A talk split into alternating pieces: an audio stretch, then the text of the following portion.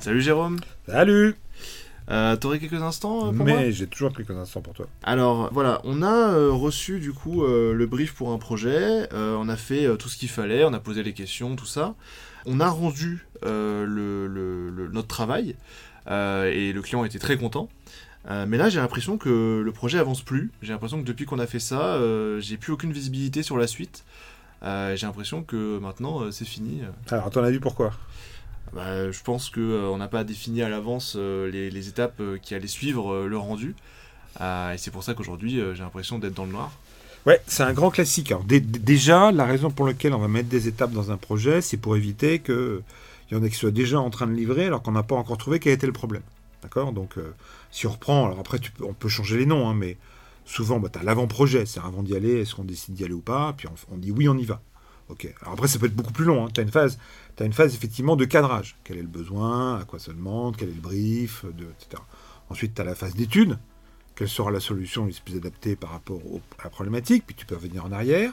Puis après, tu as la phase de conception ou de réalisation, alors qui peut être super longue. Hein, euh. Et puis, à ce moment-là, en, général, tu as la phase de livraison ou de déploiement. Et en général, les équipes projet, et c'est c'est normal, euh, elles se focalisent sur livrer. Sauf qu'il y a deux trucs qu'on n'anticipe pas dans beaucoup de projets, c'est dommage. C'est un, la suite du projet, euh, parce qu'une fois que c'est lancé, il faut, faut le faire vivre. Et deux, l'accompagnement au changement de ceux qui vont recevoir le projet. Mm. Je peux t'assurer que j'en fais un certain nombre dans lequel ça tombe, et quand on regarde ce qu'il y a dans le projet, il n'y a rien pour l'accompagnement. Donc, donc, ce qu'il faut faire, c'est dès en amont de se dire, hein, une fois que le produit ou le projet est livré, c'est pas fini.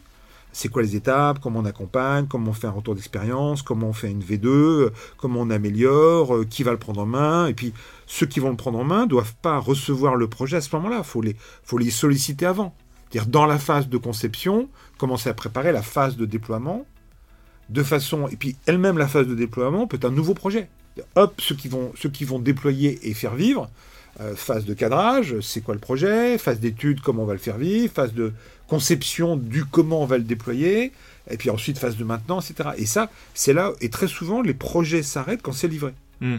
Non, non, donc euh, c'est pour ça. Ben, Peut-être que ton client interne ou externe n'y a pas pensé, mais c'est un grand classique. On croit que le jour où on a reçu euh, une imprimante, ça y est, tout le monde sait servir de l'imprimante et tout le monde imprime tous les jours. Ouais. La plupart du temps, euh, hein, c'est comme l'outil collaboratif. C'est-à-dire, euh, tu reçois un outil collaboratif, bah, c'est pas le jour où l'outil collaboratif arrive que tu deviens collaboratif.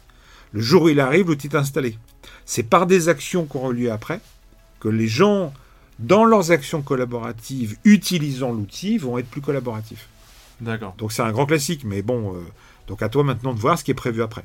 Et ton diagnostic, tu dirais que là, euh, c'est pas trop tard. Je peux encore euh, rattraper les choses et placer des jalons, placer des étapes pour la suite. Oui, sauf si ton client, ton commanditaire, part du principe que ton boulot s'est arrêté là, tu vas pas bosser en plus. Bien sûr. C'est juste dommage, mais hein, c'est très différent. C'est-à-dire que euh, il y a encore beaucoup de gens, euh, et tu le verras dans beaucoup d'organisations, euh, qui pensent que un, le mode projet, enfin le- projet, c'est facile.